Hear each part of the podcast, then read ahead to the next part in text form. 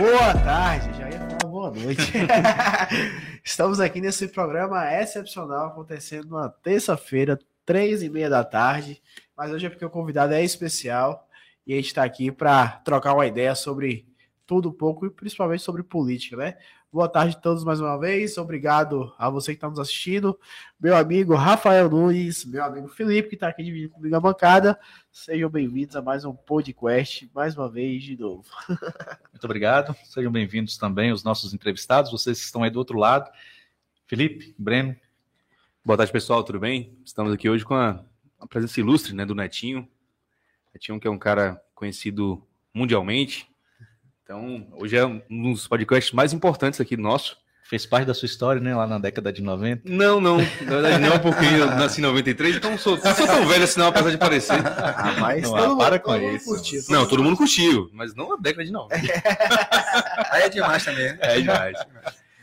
Meus amigos, obrigado mais uma vez, Ulisses, por estar aqui. O Ulisses esteve com a gente no primeiro programa. Seja bem-vindo, é uma honra estar com você aqui.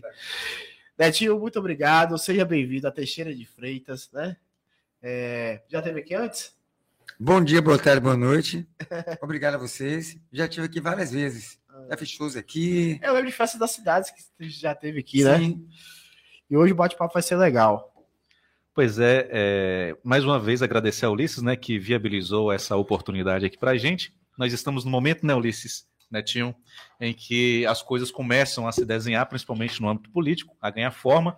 E eu acredito que essa caminhada pelo estado da Bahia e visitando aqui agora Teixeira de Freitas no extremo sul do estado, ela tem uma pauta importante e interessante é, é, para o Neto, até porque existe esse bate-papo conservador com as pessoas que te acompanham, que são seus seguidores e que estão entusiasmados com essa oportunidade de tê-lo lá representando, é assim que a candidatura for firmada, ainda estamos em pré-candidatura, é, representando essa parcela da sociedade baiana.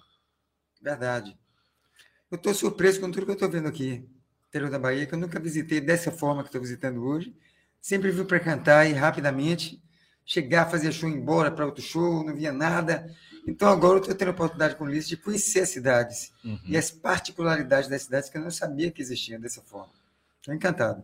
Você conheceu quais cidades aqui na, na região, nessa vinda? Essa semana a gente fez Una, fizemos Itabuna, Ilhéus, Porto Seguro, Eunápolis e hoje Teixeiras. Certo. É, hoje sua agenda nessas cidades é, é um bate-papo com os conservadores?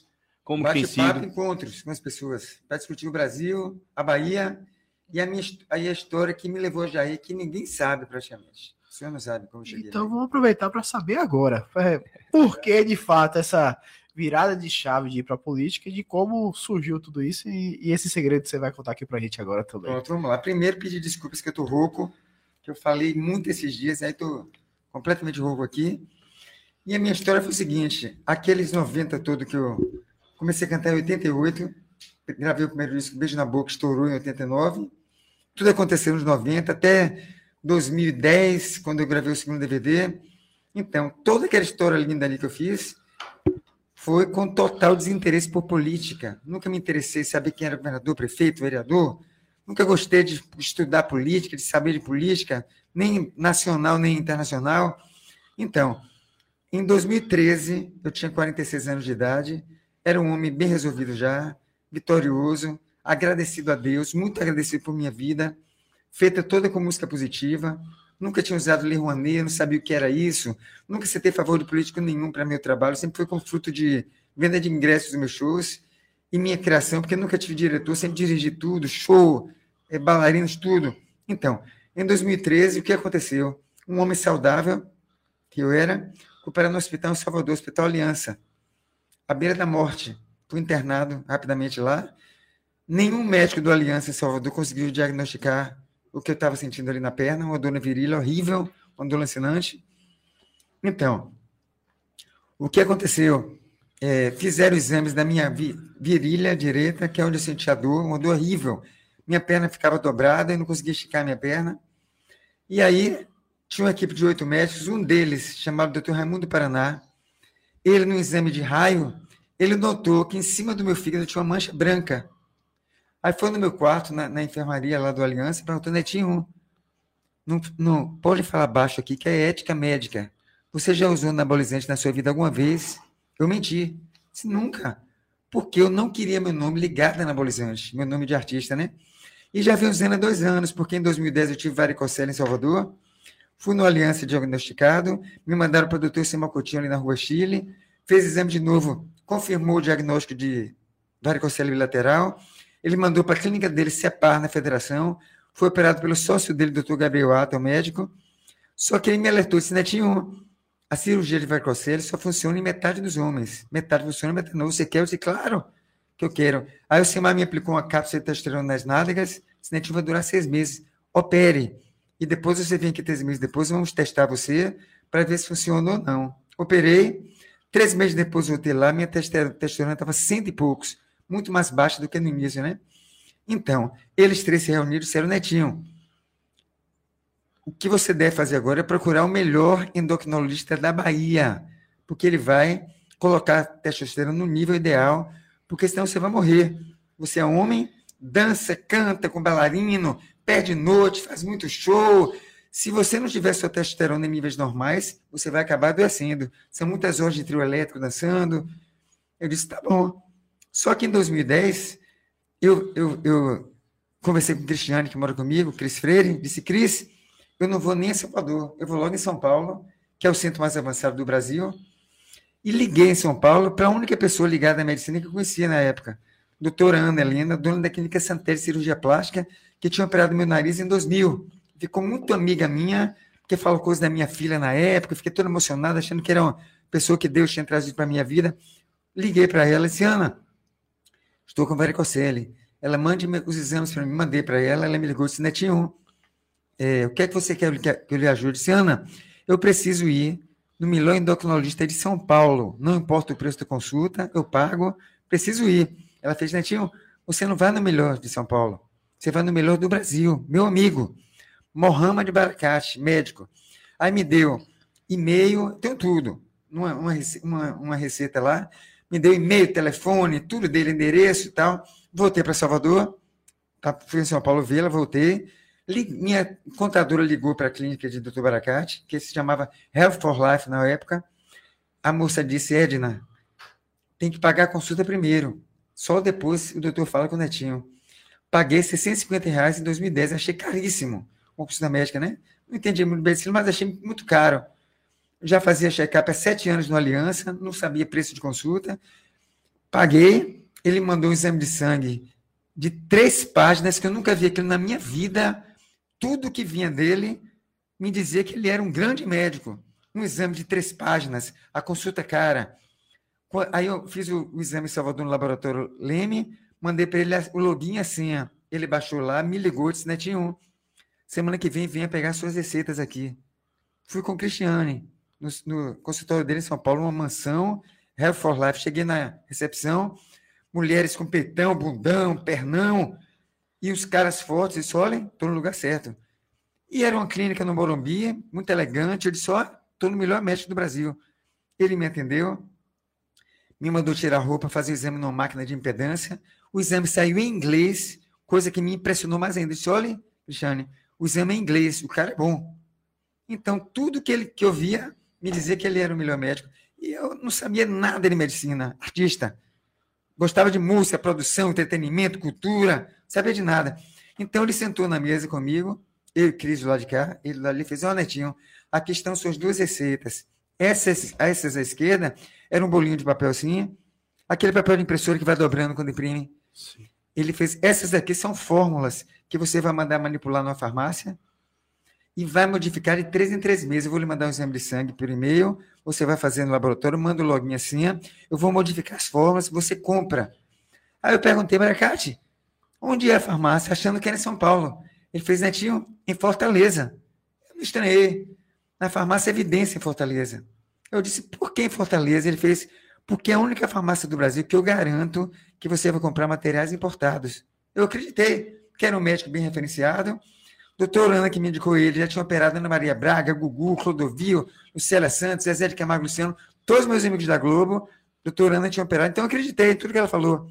E acreditei, nele. Aí depois dessa receita eu peguei a outra, porque era uma receita escrita à mão, com papel timbrado Hell for Life. aquela letra de médico, olha o que Deus faz na vida de um homem, né? A única palavra que eu entendi naquela letra de médico era estanozolol. Eu já fazia musculação desde 92 em Salvador. Comecei na Academia Petros, a academia mais antiga da Bahia. E meu treinador é Antônio Pavão. Ele era totalmente contra anabolizante. Porém, todo mundo que malhava lá sabia de estanozolol, que é o nome científico de Winstro, que é o anabolizante mais barato que tem aqui. Os jovens hoje se enchem de Winstro. Até em praia, Praia do PP, em São Conrado, no Rio, o pessoal vende no isopor. Aplica, o cara vai tomar banho de praia. Winstro. Então, quando eu li estanozolol, eu disse, Baracate, eu vou usar anabolizante? Ele fez, Netinho, eu vou abrir, jogo logo pra, vou abrir, abrir logo o jogo para você. Tudo que eu vou lhe recetar aqui é dose para mulher. Como você já malha muito tempo, você tem um chamado lastro muscular, não vai fazer mal nenhum a você. Eu acreditei. Ele disse, o que mais? Ele fez assim, tem deposteron, um outro anabolizante. Eu disse, o que mais? Ele fez insulina. Eu disse, eu vou tomar insulina? Eu não sou diabético. Ele, Netinho, tenha calma. Como ele disse, eu disse, minha voz, ele não vai fazer problema na sua voz me ensinou a puxar a pele da barriga, me disse que era para comprar aquelas seringas finas de insulina e me ensinou, me ensinou a aplicar na barriga, 4 ml por dia. E disse que tinha mais HGH. Eu sabia o que era. Perguntei, ele disse, não se preocupe não, porque seu corpo já produz, eu vou dar apenas um, um, um ganho. Aí acreditei em tudo, saí do consultório dele, as primeiras duas fórmulas na academia, na farmácia Evidência Fortaleza, eu comprei pessoalmente, que eu tinha show em Fortaleza, e aconteceu uma coisa que me certificou mais ainda que ele era um bom médico. Quando eu cheguei a primeira vez em Fortaleza com receita, as meninas da Farmácia Evidência, a banda ficou na van, eu entrei, todas as meninas vieram falar comigo, minhas fãs.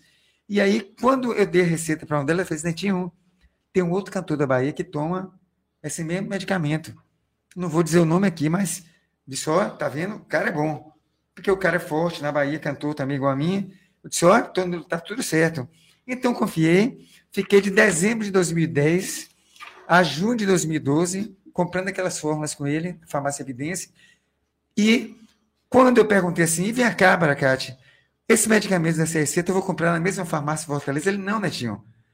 Você vai comprar ou no mercado negro, eu não entendia, mas não que eu tenho tudo aqui. Levantou, abriu um armário de fórmica branca que é do teto ao chão, disse aqui, ó, aqui o, o, anabolizante, só o, o qual foi? Que você vai levar congelado, tirou do frigobar, só tem metade, mas vou lhe mandar pelo correio com gelo. Você toma algum suplemento? Ele disse, toma whey protein, porque ele... Você conhece carnívoro? Eu disse, não conheço. Botou um pote desse tamanho na mesa aqui, ó. É a melhor do mundo. Proteína whey protein carnívoro. Você toma termogênico? Eu disse, não sei o que é termogênico. Ele acelera.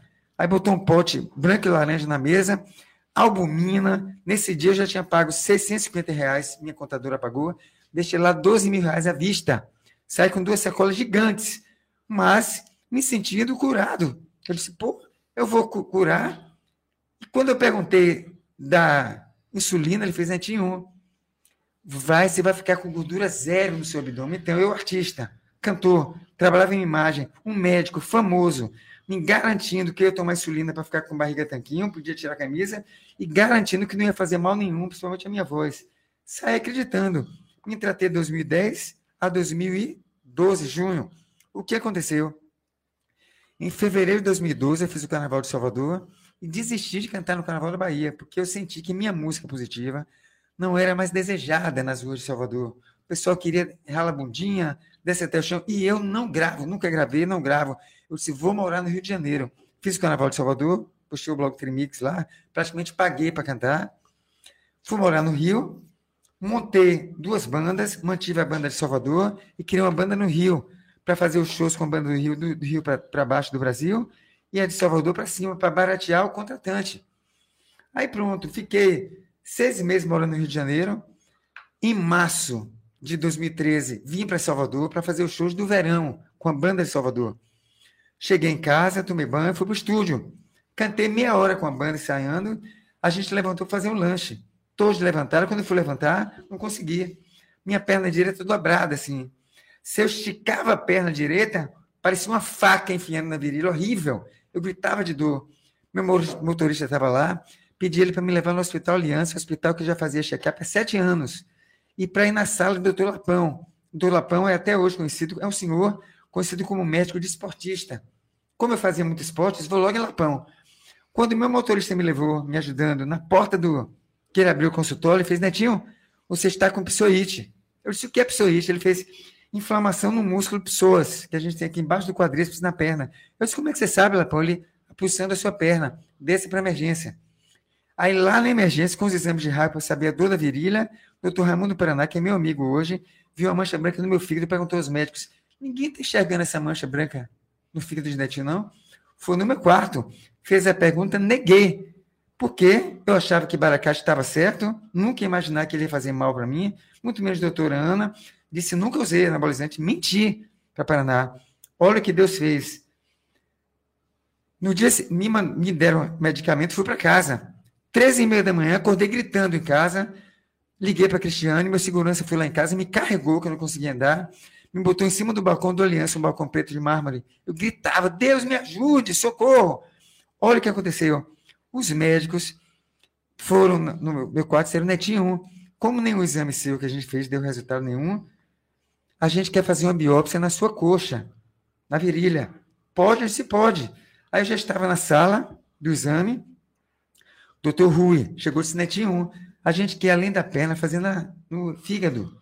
Eu disse, olha, não quero não, doutor Rui, porque tem muito órgão aqui na barriga. Se der um problema na perna, não tem problema. Aqui não quero. Aí chegou o doutor Jackson Noy, que era meu médico há sete anos. Disse, Netinho, faça logo, você já está aqui, vai viajar, vai dar problema, vai sentir dor. Eu disse, ó, eu não quero fazer, mas se você são médicos, sabe o que estão fazendo, pode fazer. Só que, antes da biópsia, doutor Paraná, que foi o médico que viu a mancha do meu filho, viajou para Amsterdã, na Europa, para o Congresso de Fígado Mundial. Olha o que é Deus. Ele foi para o Congresso de Fígado, amigo dos organizadores do, do, do Congresso. Fizeram a biópsia em mim.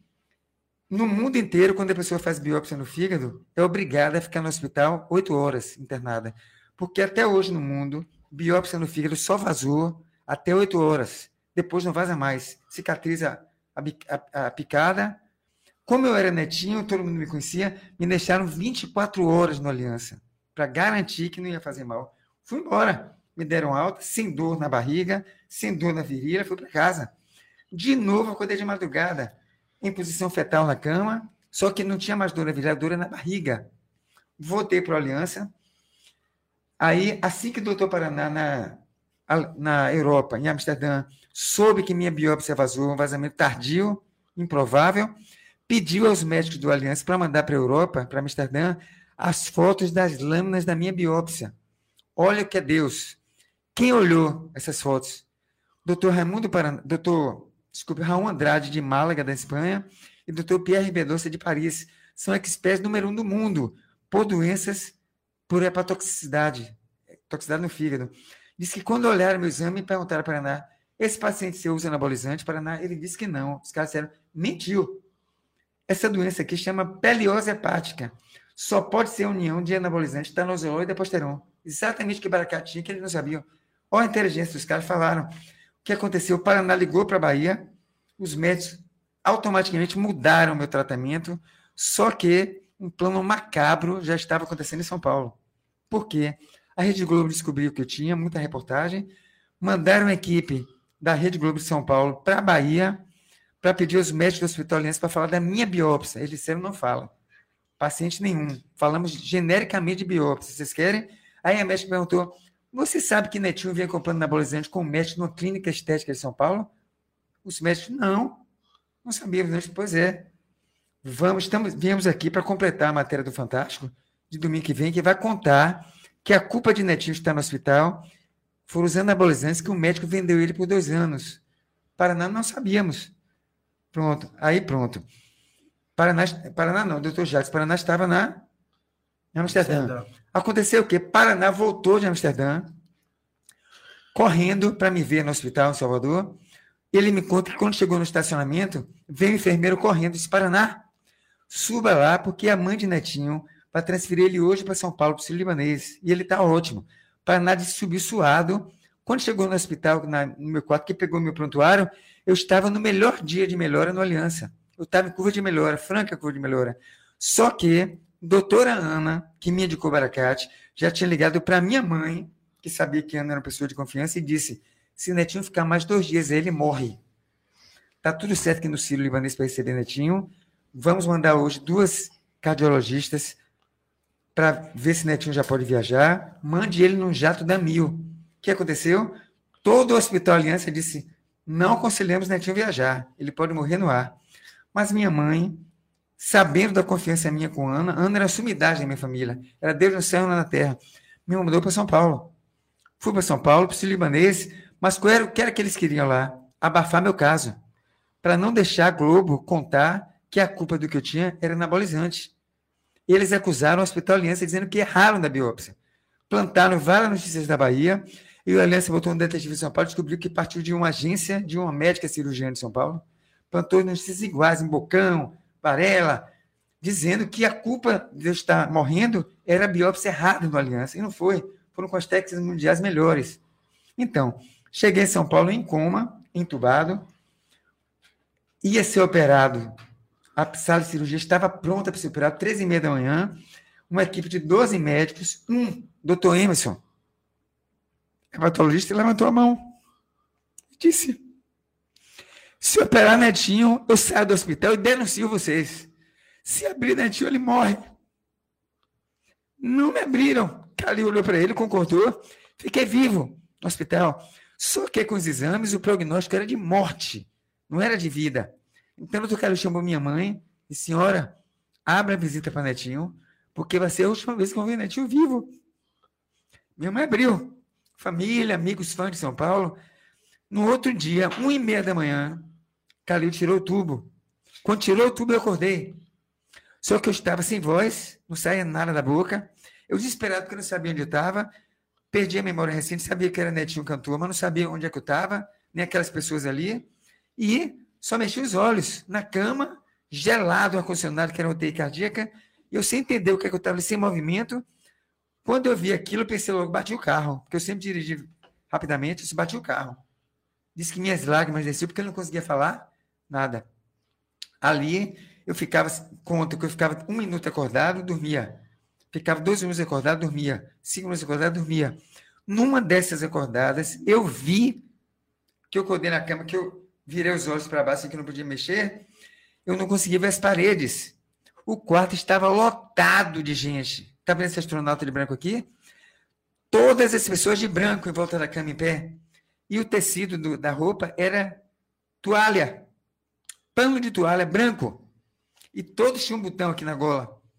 Só que todos sorriam para mim. Ninguém com cara triste. Eu só fui entender isso em 2016, três anos depois. Dormi.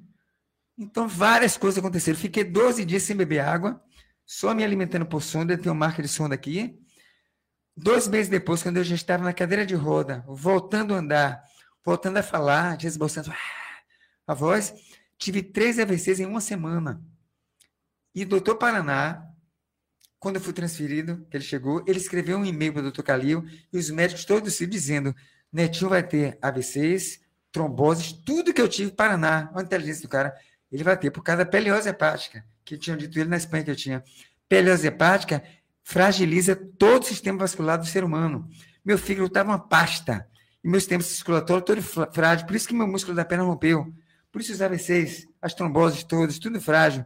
Então, operei o cérebro três vezes em uma semana. Tive o primeiro AVC hemorrágico, fui operado na hora. Dois dias depois, tive outro AVC hemorrágico no mesmo lugar no cerebelo, fui operado de novo. E três dias depois, tive o terceiro AVC isquêmico. Fui operado no cerebelo mais uma vez tenho marcas aqui, e tive hidrocefalia, teve que furar meu crânio para botar um tubo. Ficou 12 dias saindo água com sangue. Naqueles dias que eu estava na cama, eu com 46 anos, minha filha com 16 anos, criada, eu dizia: Deus, me leve. Eu não mereço estar aqui. Minha vida linda com música. Obrigado pela minha filha, por minha vida. Me leve, me leve. Não me levou, me deixou vivo no hospital. Saí em outubro, em 2014, voltei a morar no Rio, porque eu saí com a tontura que eu vomitava se eu mexesse a cabeça, mas o médico do Einstein me garantiu que minha tontura passaria um ano depois, um ano depois da terceira cirurgia no cérebro. Fui morar no Rio acreditando e fiz um show em abril, no Citibank Hall, lotado, para dizer à mídia que eu voltaria a cantar, porque tinha gente dizendo que eu morri, que eu não ia cantar mais. Então eu disse, minha tontura vai passar em julho de 2014, vou treinar a voz, montar a banda de novo, vou voltar a cantar em setembro faço um show em abril, fiz o show de três horas, passei mal no final, fiquei mais cinco dias no Sírio-Libanês, voltei para o hospital, voltei para o Rio de Janeiro. O que aconteceu? Triste, porque passei mal, a Rede Globo me ligou para minha Cristiane, perguntando se eu podia fazer um show de graça para eles na FIFA Fan Fest, que ia acontecer na, em junho ou julho, na, na Copacabana da Copa. Eu disse, claro, me animei, disse, oh, vou voltar a cantar. A banda já tinha ensaiado por causa do show, disse, vou voltar a cantar. Topei. Só que isso me passou abril, maio, quando chegou junho, eu comecei a ficar deprimido em casa. Por quê? Eu pensava assim, se minha tontura vai passar em julho, já era para estar tá diminuindo. Então não vai passar. Comecei a ficar triste, andava de dia ali na Praia da Barra, no Rio de Janeiro, passei a andar de noite para ninguém me ver tonto. Depois passei a andar na garagem do prédio para ninguém me ver na rua. Fui ficando triste, desanimado. Tive depressão. E nunca soube o que era depressão, porque sempre fui muito alegre, muito festivo, muito risonho. O que foi que eu fiz? Morava com o Cristiano no Rio, peguei meu celular, coloquei no Google como me matar sem dor. Sem sorrindo. Fazia piada com ela. Ela do meu lado, eu fazia sem ela ver. E li que era asfixia, porque eu sou medroso. Então, fiz planos em casa, peguei do saco de lixo, aquele saco de lixo preto, guardei, tirei várias cartelas de remédio que eu tomava, que eu disse, eu vou tomar os, os remédios todos, quando começar a ficar tonto para desmaiar, eu boto o saco na cabeça, passo o durex, vou morrer dormindo, não vou sentir dor, quero que eu não queria, queria sair daquela loucura ali que eu estava, mas queria morrer sem sentir dor. Cris foi dormir oito horas, fiz o plano inteiro, tomei mais de 40 comprimidos, não fiquei tonto, nem desmaiei, porque ali me disse depois que eu estava muito ansioso. O sistema nervoso estava em alta, não deixou. Então, eu disse, então vai assim mesmo. Botei os sacos de lixo, botei o durex. Minha sorte, Deus, né? O saco começou a suar, ficar molhado.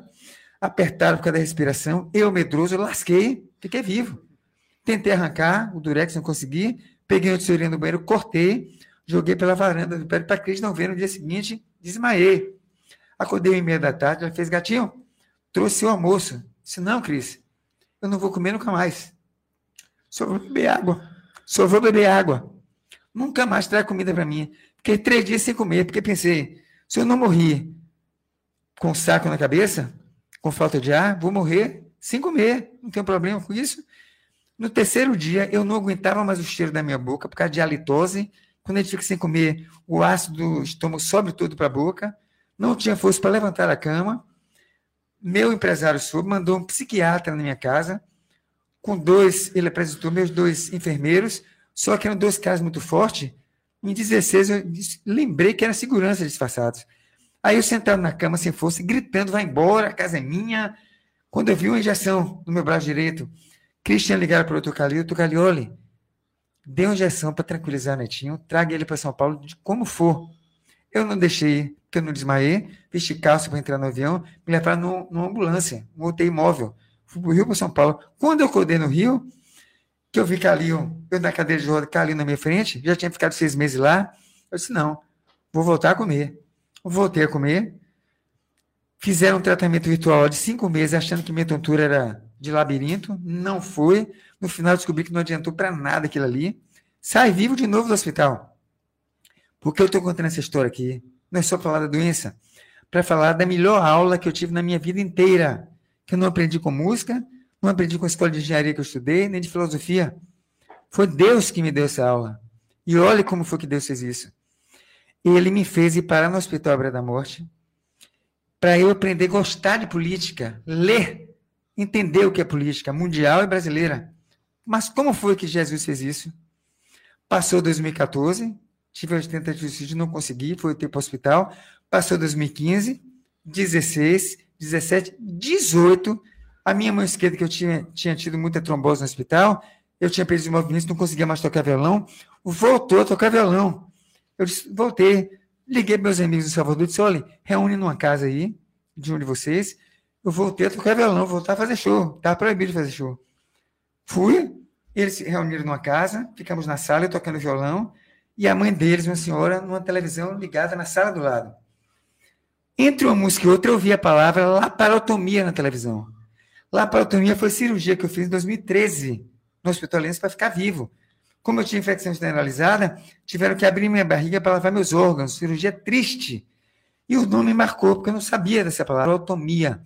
E aí, em 18, eu tocando violão, ouvi a palavra laparotomia, laparotomia na televisão, chorei, fui lá na TV, o repórter dizia que Jair Messias Bolsonaro tinha tomado uma facada, não sei aonde, em Minas, feito uma laparotomia, estava morre não morre na casa dele.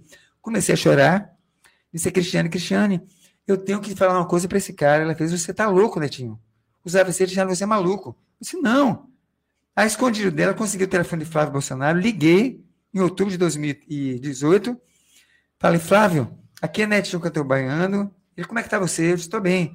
Eu soube que seu pai fez uma cirurgia, será que ele me recebe? Eu gostaria de falar umas coisas para ele. Ele fez assim, Netinho, vem a hora que você quiser, a família toda é fã seu, pode vir. Peguei um avião, fui para o Rio de Janeiro, para casa de Bolsonaro. No dia que estava na porta, aquele conhecido Dr. Rei, que mora em Los Angeles, né? Brasileiro, é, cirurgião plástico. Jair não recebeu, ele me recebeu. Entrei, sentei com o Jair, ele naquela numa, numa mesinha de madeira na varanda da casa, de chinelo, bermuda. Sentei e falei a única coisa que eu fui lá para dizer, que eu não sabia quem era, sabia nada. Disse, Jair, eu vim aqui para lhe dizer uma coisa. Pare de pensar que vai morrer. Porque em 2013 eu fiz a mesma cirurgia que você, mostrei minha cicatriz para ele, e quando eu estava melhorando, dois meses depois, tive três AVCs em sete dias. Operei o septo, tem uma válvula cerebral aqui, estou vivo. Eu falei, Netinho, não acredito. Eu sei acredito. E levantei, fui levantar para ir embora. Porque eu não tinha mais nada para dizer para Bolsonaro. Quando eu levantei, ele soltou uma piada de baiano. Todo mundo riu, tinha umas dez pessoas em pé do lado da gente. Cristiane, que foi comigo, e mais um casal, que eu não dirijo mais depois dos AVCs, para a tontura. Aí sentei, ficou aquele clima engraçado, comecei a conversar com ele, fizemos amizade, ele me deu o telefone dele, eu passei o meu, fiquei amigo de um cara que eu conhecia, não foi de presidente, que ele não era. Fiquei tão encantado com a sinceridade dele, porque tudo que eu falava, ele metia na hora, pá, respondia, não pensava. E eu, como artista, estava habituado a receber pessoas no camarim, e quando conversava comigo, eu falava uma frase, demorava um pouco para responder. Com certeza, pensando uma maneira de me agradar. E já aí não. Falei para ele de Nioba, ele falou um monte de coisa. Isso aqui eu sei. Pá, pá, pá, pá. Fui embora. Dois dias depois, ele passou para o segundo turno. Eu comecei a acompanhar, que eu não gostava de política. E um mês depois, ele virou presidente. Por causa dele, comecei a comprar livros de política, estudando desde Karl Marx. Entendi tudo que foi feito no mundo Cheguei a Antônio Gramsci, o italiano que fez esse processo de mídia, educação e cultura que a gente vive hoje. Cheguei na escola de Frankfurt, que tinha lá Fernanda Henrique Cardoso. E cheguei no grupo de Puebla. Poucos sabem que é hoje, mas o Foro de São Paulo. Mudou de nome para disfarçar. Então, eu passei a conversar com política, com os amigos, com as pessoas. E nas minhas redes sociais, postando a favor de Jair. Gente, é um presidente honesto que eu conheci, papapá. Durante aqueles meses, alguns amigos já começaram a me chamar pelo direct no Instagram. Primeiro foi o Carlos Zambelli. Netinho, eu gostaria seu, de lhe ligar para conversar com você, para saber por que você está falando do presidente. Aí foi Carla, depois de São Machado, que era presidente da Embratur, virou ministro do Turismo, Hélio Lopes, Bia Kisses, Carlos Jordi, Major Fabiana, deputada federal, todos ficamos amigos. E aí, vou resumir porque a história é muito longa, 2020, Jair Bolsonaro me convidou para ir ao Palácio do Planalto para uma reunião pessoalmente com ele. Ele queria conversar comigo. Comprei minha passagem. Na véspera, me ligou cerimonial. Disse, Netinho, você não vai poder encontrar com o presidente pessoalmente, que ele está de Covid. Mas venha, porque ele sabe que você vai ficar hospedado na casa da deputada Major Fabiana. Já combinou com o assessor dela, André Wilson, de fazer uma teleconferência no computador dela. Você vai conversar com ele por teleconferência. Ele disse, tá bom. Então fui, conversei com o presidente, não vou contar os detalhes aqui, isso foi de 2020. Naquela mesma semana, teve uma festinha na Casa dos Deputados lá, fui, me chamaram. Na festinha, eu comecei a falar de política para eles. Não como outro político fala, como artista fala, que nunca gostou, que começou a, a aprender porque ficou amigo do presidente da República. Eles começaram a ficar impressionados com o que eu dizia. Toquei em assuntos que eles nunca ouviram falar. Eu falei, vocês estão brincando comigo, que vocês não sabem isso. Então, isso foi em 2020. Chegou 21, aquela pandemia inteira de Covid, eu acompanhando tudo de longe, de longe. 21, Carla Zambelli foi para Salvador com o Coronel Ginaldo, que é meu amigo também, marido dela. comemorar um ano de casamento, levei eles para passear de lancha na Bahia Todos os Santos. Lá, Carla sentada do meu lado direito, o Aginaldo do segundo, Carla começou a me dizer que eu precisava sair da internet e ir para a política. Eu disse, Carla, eu sou cantor, sou artista, não entendo nada disso aí. Aí Aginaldo do lado de cá, Netinho, o presidente precisa de gente de caráter do lado dele, você é amigo do presidente, leal, precisa vir. Aí, quando eles foram embora, me chamaram de novo para uma Semana Santa em São Paulo, de amigo deles, Denis Santos, que é amigo de Jair também. A família inteira em cima conversando comigo. disse: olha, gente, só vou dar uma resposta a vocês depois de falar com o Bolsonaro. Aí fui para Brasília. Mozart, Tenente Mozart, que é assessor de presidente, que meu amigo, me ligou, disse: Netinho, amanhã esteja no Palácio da Alvorada, seis da manhã. E Brasília é um frio horrível, frio. Fui de paletó, um gelo, seis da manhã, cheguei lá no, no Uber, Disse, tem um, um café com o presidente. Ele, peraí, Netinho, ligaram, pode ir. Entrei. Nesse dia já estava trocando o remédio do dente, que ele tinha problema no dente. Tomei café com ele. Conversamos um monte de coisas, que ele, ele é muito sincero comigo, pergunta tudo que ele quer, sabe que eu sou sincero com ele. Não. E quando eu estive lá, eu disse, Jair, quando eu te conheci, você não era presidente, eu te chamava de Jair. É para eu te chamar como agora, Vossa Excelência, Vossa Excelentíssima. Ele, Netinho, vá procurar o que fazer. Você vai chamar de você, sou seu amigo. Então, aquilo também me encantou. Então, no final daquele café, eu, ele mais três generais lá, eu disse, Jair, seus amigos estão enchendo meu saco para eu, eu Carla quer que eu seja o deputado federal dela na Bahia. Mas disse a ela que só vou lhe dar uma resposta se você disser que vou lhe ajudar em alguma coisa. Ele fez, Netinho, venha que eu vou lhe apoiar. Eu disse assim, Jair, o partido? Ele fez assim, me espere, me aguarde. Então, passaram meses, eu, eu me conscientizei daquilo, só que eu não falei para ninguém. Já me ligou, há uns dois meses atrás, Netinho, é hora, vá para o PL, confie em mim, converse tudo com o Valdemar que você quer. Ele pode ser o que for, as pessoas falarem, mas ele, o que ele falar para você, escreva. O que ele disser que vai lhe ajudar, pode escrever. Muita gente fala mal dele, mas ele é isso. Então, me filiei ao PL Estou hoje pré-candidato a deputado federal pela Bahia, viajando no interior da Bahia, lutando para passar uma nova imagem do Brasil que nós temos, que muitas pessoas não conseguem enxergar ainda porque estão doutrinadas por uma mídia de décadas que a gente cresceu acreditando que tudo que a mídia falava era verdade.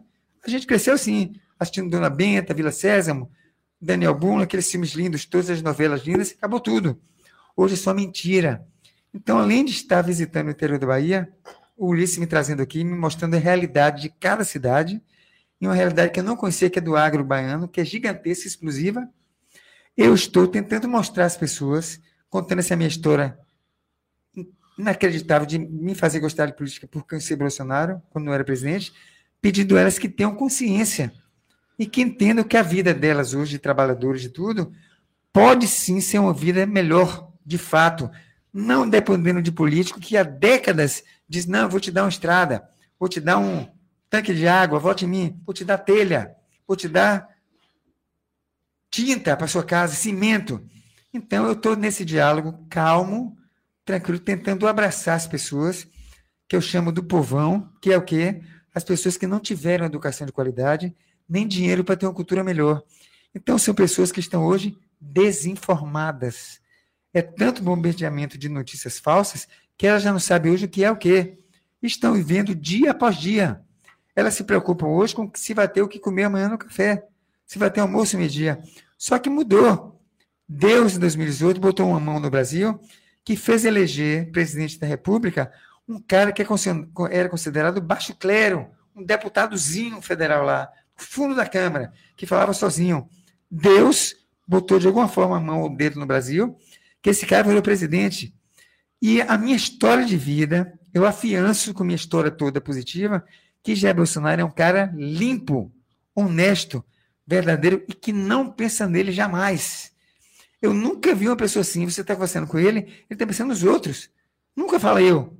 É nós e sempre está preocupado. E falo sempre ao Ulisses, cada vez que eu vou a Brasília, Jair está dois anos mais velho. Ele vem sofrendo como ninguém sofre no Brasil. E ele já disse, minha vida é do povo brasileiro. Então, eu tenho tentado mostrar para as pessoas de uma forma carinhosa que nós hoje, de fato, temos uma realidade na mão. Um queijo e uma faca para cortar. Porque temos um presidente completamente diferente de todos que já existiram no Brasil. Por quê? Para quem estudou aqui, nós aprendemos na escola sobre a proclamação da República. Não é? Tem um hino que a gente aprendeu só no livro de história, e todo ano tem um dia lá, vamos comemorar hoje a, a proclamação da República. Só que poucos sabem hoje que a proclamação da República foi o primeiro golpe político do Brasil. Foi ali que as pessoas começaram a roubar a gente. Os políticos vagabundos começaram a roubar o dinheiro de impostos do povo brasileiro ali. Porque nós tínhamos uma pessoa que falava oito línguas, que era recebido em qualquer país do mundo para ouvi-lo em tapete vermelho, que era Dom Pedro II. Os políticos do Brasil se uniram, deram um pontapé na bunda de Dom Pedro II, proclamaram, proclamaram a República e criaram ali um embrião de tudo que a gente vive até Bolsonaro se eleger, que é era a chamada, conhecida política do café com leite. Eram brigados, os dois partidos, A e B, somos brigados pelo povo, tá? Mas somos amigos. Uma eleição vocês ganham de São Paulo, a outra eleição vocês de Minas ganham. Café, leite. Café quatro anos a gente manda, leite quatro anos. Aquilo se deu até que o pessoal de São Paulo, muito orgulhoso com o ego inflado, disse: não, vencemos a eleição passada, vamos vencer de novo. Teve briga. Então criou ali o que a gente está vendo agora, o que é um homem que sempre é, falou mal do PT, que Lula não prestava, hoje é aliado de Lula, que é a Alckmin. Um mentiroso. Hoje ele disse que está com Lula, mas sempre falou mal. E a internet está cheia de vírus. Como Felipe pode? que é estucando também. Não pode. Então ele é o retrato perfeito do político brasileiro, da velha política. Que sempre prometeu blá, blá, blá, blá, blá, blá, e o povo, coitado, é acostumado a ser servil. Jair Bolsonaro já me disse várias vezes, Netinho, eu sou funcionário do povo brasileiro. Não sou presidente da República. Sou funcionário. A questão é que o povo está mal acostumado a notícias falsas de décadas. Então é difícil você hoje modificar uma mente e só temos seis meses para reeleger Jair. E sempre falo, reeleger Bolsonaro é manter no céu escuro uma janela aberta cheia de luz. Porque se a janela fechar em algum momento, não vai ter mais Lulinha Paz e Amor. Vai ser Lula inferno na terra. Lula não está mais mentindo para ninguém. Ele está tão louco, desesperado, que ele está falando tudo que ele vai fazer. A gente vai perder as terras. Vai ter educação e ideologia de gênero nas escolas. As polícias não vão mais entrar no morro. As polícias vão ser desmilitarizadas. Quem tem armamento não vai ter mais. Quem tem arma já era, acabou. Então, eu sempre estou insistindo nesses seis meses. E pergunto: o que é que você prefere? ficar seis meses na zona de conforto, assistindo Globo, se divertindo, festinha, batizado, aniversário, e ter o resto da vida depois da eleição para chorar? Ou você prefere, nesses seis meses, trabalhar pela reeleição do presidente e ter uma vida boa depois? Porque se eleger, reelegemos Jair, e mais a maioria dele na Câmara Federal no Senado, quando eu falo maioria, não é de deputados, maioria de leais, soldados dele. Não é que diz que eu sou bolsonarista, que muita oportunidade ele fala, senhor Bolsonaro, para se eleger de novo, lembre de Dória, José Hassan, uma frota, quanto discurso bonito a favor de Jair. Todos traíram, traíram, até de novo. Estamos cercados de muita gente oportunista nesse momento, que quer entrar só para se eleger e depois dar um chute na bunda do presidente. Só que as coisas estão mudando tão rapidamente, as águas, como eu falo, estão se mexendo tão rapidamente, que ontem de noite nós tínhamos uma configuração de Brasil. Eu acordei de manhã, olhei meu celular, a configuração mudou toda. Então, a configuração que nós temos hoje não vai ser daqui a um mês, nem dois, nem três. Vai mudar tudo. Quem é quem hoje aqui, que está botando card lá, sou bolsonarista, vai mudar tudo, porque essas pessoas vão se delatarem. Elas vão se denunciar. Na tudo. Estão em desespero, criando cards absurdos, montando foto, bota foto dela, foto, até minha foto botaram. Não sei nem quem é. Nesse tá caso, Netinho, você acha como que as pessoas vão conseguir filtrar isso para saber quem tá com o Bolsonaro, quem não tá? Como que você, você imagina que as pessoas podem fazer esse filtro? Pronto. O que é que eu imagino hoje? Cabe a nós, pessoas informadas, que eu chamo de ferramentas de Deus na, no Brasil hoje, sacudir essas pessoas, não com violência. Não é isso aqui, conversar, abraçar, como eu fiz hoje na Fazenda de Ulisses, com um monte de gente que não teve cultura, pessoas pobres, trabalhadoras, que disse a eles hoje: vocês não tem mais o que faz vocês felizes. Você pensa na comida de amanhã, mas tudo foi tirar as possibilidades boas foram tiradas. Você não tem saneamento, não tem saúde, a educação pífia. Vocês têm que entender que há uma porta aberta, uma janela. Bolsonaro. E tem que entender que tem que votar nele em quem ele indicar. Muita gente na Bahia quer votar em Jair, Jair, Jair, mas não quer votar em João Roma. Porque é viciada numa história que não existe, mentirosa. Então, hoje, na minha concepção, a gente tem que ajudar essas pessoas a entenderem que o Brasil mudou. Nunca tivemos a estrutura que temos hoje, Tarcísio está fazendo. Nunca. Nunca tivemos a entrega de títulos de terra que temos hoje. Em menos de três anos. Nunca tivemos. Então, o que aconteceu? É mágica? Não é mágica. É uma coisa chamada Jair Messias Bolsonaro. Então, é a ele que nós devemos lealdade. É ele que temos que eleger, senão vamos perder o Brasil todo. Desculpe falar demais, mas entendo não, que isso nós, com nossa perspicácia, tentando entender quem é quem, porque tá, tem muito disfarçado hoje num discurso bonito, palavras de mais mentindo, ver quem é quem hoje para votar na pessoa certa e fazer esse povão. Eu estou focado em duas classes: o povão e os idosos. Porque muito idoso hoje está pensando em não votar pela mídia. Ah, não, ninguém não vou votar. Eu estou velho, 60 anos, 50 anos, 70, não vou votar. Tem que votar. Porque é do voto deles que depende a sobrevivência e o bem-estar dos filhos deles, dos netos, dos bisnetos, a continuidade do, Brasil, do povo brasileiro. Depende deles, o povão e eles, que são a parcela gigante, que está invisível. Quem está indo para o seminário hoje está ouvindo um discurso lá que todos os youtubers e palestrantes repetem que Lula é ladrão, que Jair Bolsonaro é honesto, que Tarcísio faz isso. Todo mundo já sabe. Só ir para a internet e seguir lá. O que adianta pegar pessoas que pagam 100 reais, 150 para ir no seminário, gente que tem dinheiro, bem formada, chega lá, tira uma foto dela com o palestrante lá fora, vai na internet, posta no Instagram, vai assistir Globo. Ser idiotizada. Não está mudando. Então, quem é que está falando para a massa? Para um empregado de uma lavoura que colhe banana, lava banana lá e que não está entendendo o que está acontecendo. Coitado, porque não, não é culpado, é vítima. Ele não tem embasamento para entender nós, que te, eu entendo que a gente tem que, nesse momento, abraçá-los, não gritar. Vem cá, amigo, deixa eu explicar isso aqui. Ouvir o que a pessoa fala. Hoje, na hora de ouvir, eu disse, gente, vamos gravar um vídeo. Uma das meninas que trabalhou fez assim, eu disse, olha, pode chamar de Jair, dizer o que vocês querem. Ela fez, Jair, aumenta nosso salário. Eu disse, massa! é isso que precisa. Eles têm que passar a ter voz. Entender. Eu enxergo duas pirâmides no Brasil, muito importantes. Primeira pirâmide política, que é o quê? O povo todo na base, nós aqui na base, escravizados, uma pequena elite de políticos em cima, com carro, lancha, viagem para o exterior, apartamento em Paris, Londres, e os tolos trabalhando, escravizados. O que é que eu entendo? A gente tem que virar essa pirâmide. O povo tem que mandar nos políticos. É o que já é. Eles, Netinho, eu sou funcionário. Eu comprei vacina porque o povo pediu. Eu estou fazendo estrada porque o povo quer estrada boa que dure com mais de 60 centímetros de asfalto e concreto. Eu sou escravo do povo. Então, a gente, o povo não tem que entender, é o que está no artigo 1 da Constituição. Todo o poder emana do povo. Então, o povo tem que mandar, só que tá, a mente está tão engessada que é difícil. Cabe a nós, as ferramentas de Deus inteligentes, abraçar essa galera e conversar. Eu nesse, entendo dessa forma. Nesse caso, Netinho, quais qual as principais bandeiras que você tem na sua pré-campanha como deputado federal e como que você tem propagado isso? É, rede social? Como você tem, tem feito para divulgar suas Vamos lá. Eu não sou pré-candidato a deputado estadual. Federal, perdão. Não, eu sei. Ah, tá. Não estou lhe corrigindo, não. Ah. Nem sou candidato a vereador, nem é para esse ano. Nem sou prefeito, nem governador. Sou candidato por sugestão de Carlos Zambelli, depois do presidente, a deputado federal. Muita gente pergunta, Netinho, por que federal? Você nunca foi vereador? Não quer ser vereador? ano que vem, daqui a dois anos? Deputado estadual agora? Eu disse, amigo, quem me levou já aí foi Deus. Quem me sugeriu esse deputado federal foi ele. Então, eu não, não, não vou. Eu, quando vou conversar com pessoas, não prometo nada. Nem peço voto. Não prometo nada. Mostro a realidade do Brasil.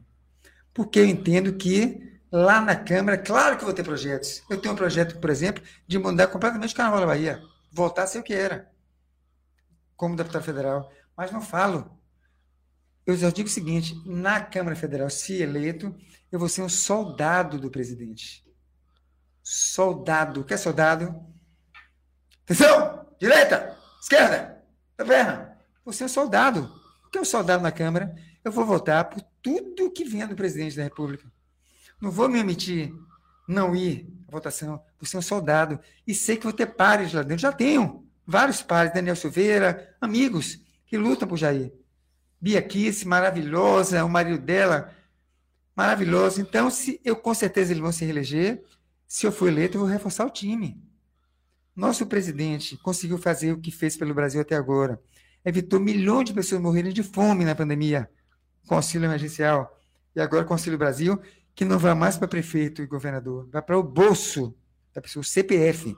Quem fez isso? Bolsonaro. Sempre é para o governador, que saia lá para os amiguinhos.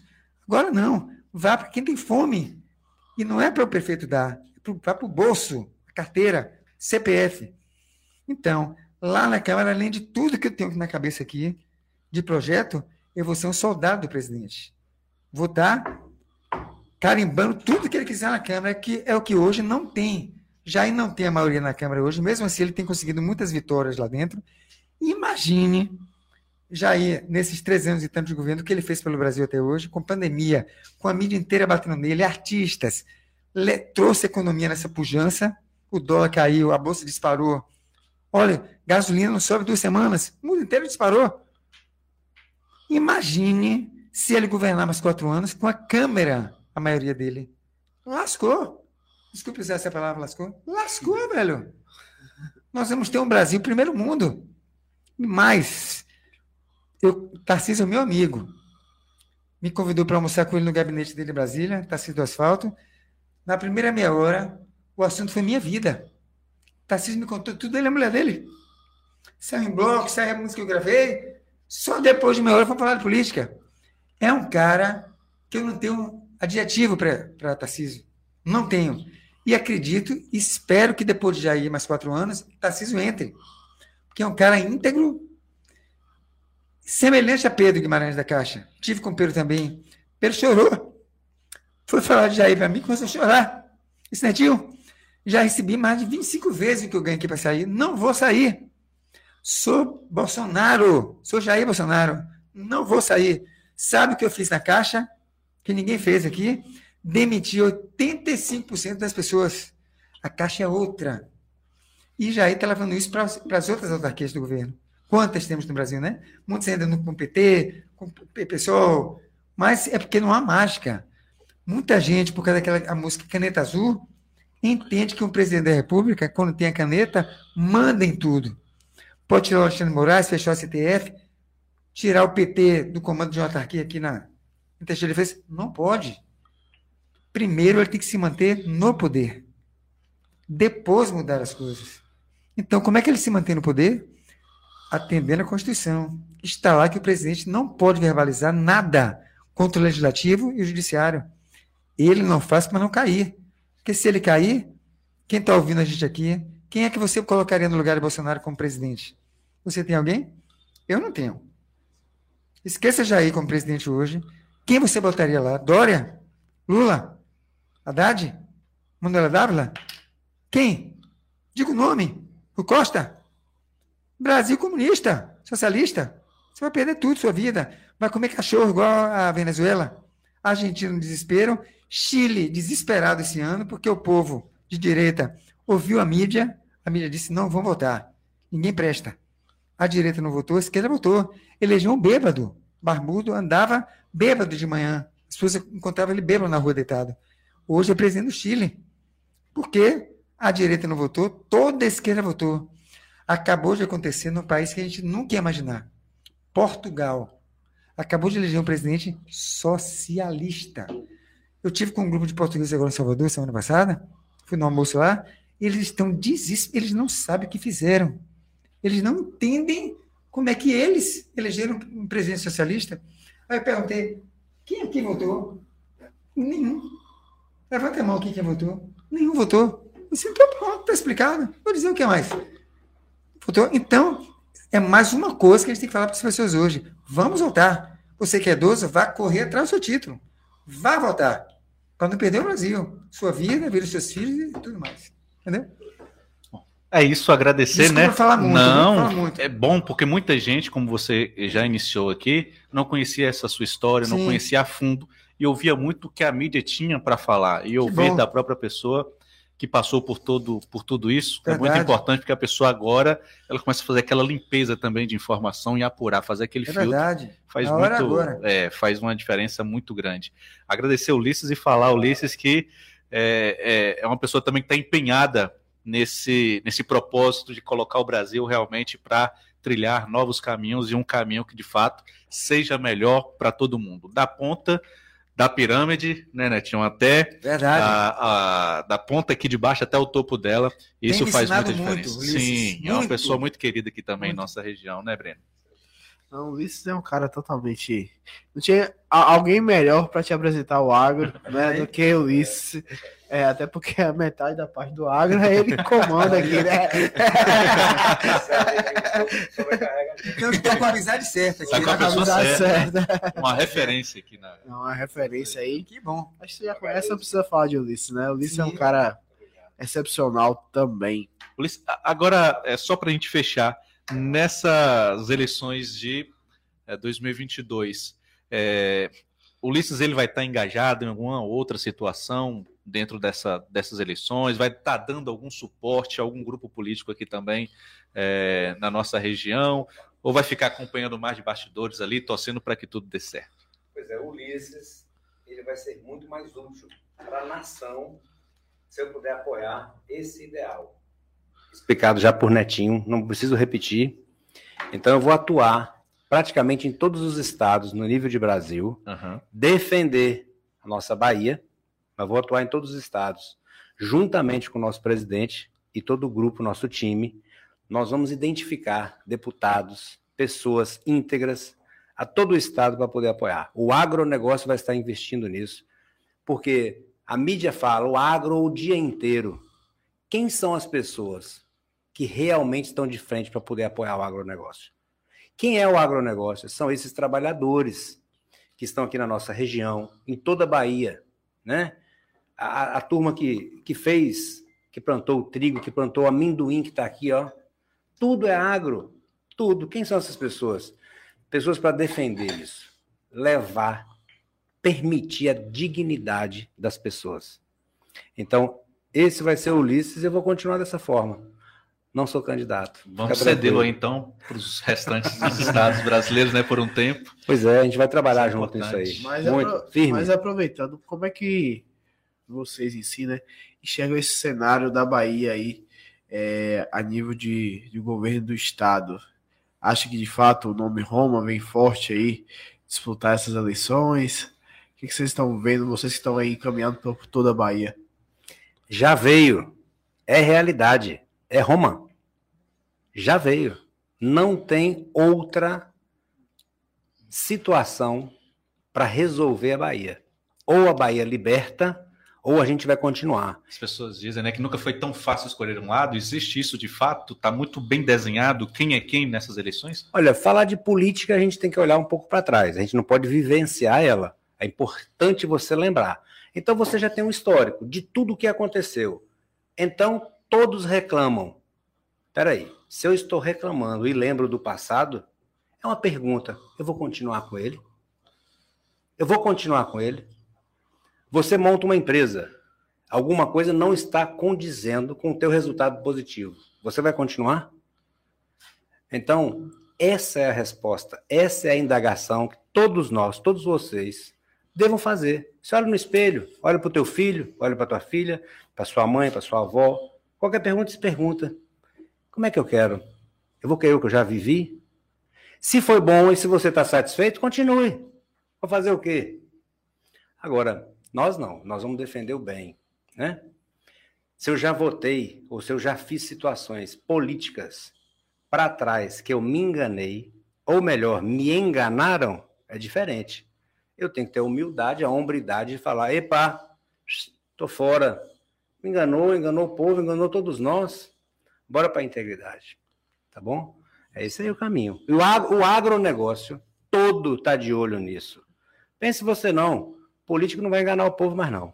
Não, realmente. Já tá- era. tá- as pessoas é, hoje elas estão com, com as antenas muito mais É ligadas, né? No que está aí. acontecendo. O radar está muito mais é, frenético aí, acompanhando tudo que acontece nesse mundo político. Até porque, no final das contas, o que acontecer da urna para lá é, vai ditar muito a regra do jogo. Totalmente. Isso aí. Gente, muito obrigado pela participação de vocês. Netinho, foi um prazer imenso tê-lo aqui conosco. Espero poder revê-lo em outros momentos, aqui em Teixeira de Freitas, principalmente conhecendo um pouco da nossa realidade. Está muito bem acompanhado. Volte quando quiser e Muito puder. obrigado. Voltarei várias vezes.